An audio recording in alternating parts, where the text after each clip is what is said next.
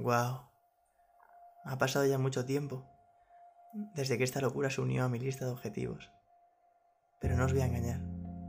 Había una barrera en medio la cual me impedía cumplirlo. El miedo. Miedo a saltar al vacío. Miedo a no poder contarlo. Miedo al que dirán. No lo sé exactamente. Lo único que sabía era que esto no podía continuar así. Cuántas promesas incumplidas. Cuántas relaciones rotas. Cuántos... algún día lo haré. Quedaron en nada. Por culpa del miedo. Y llega el día. El miedo se multiplica. Te va comiendo por dentro.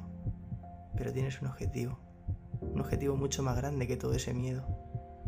Tú solo contra el vacío. Como una de las tantas veces que ya lo habías imaginado. Y al final...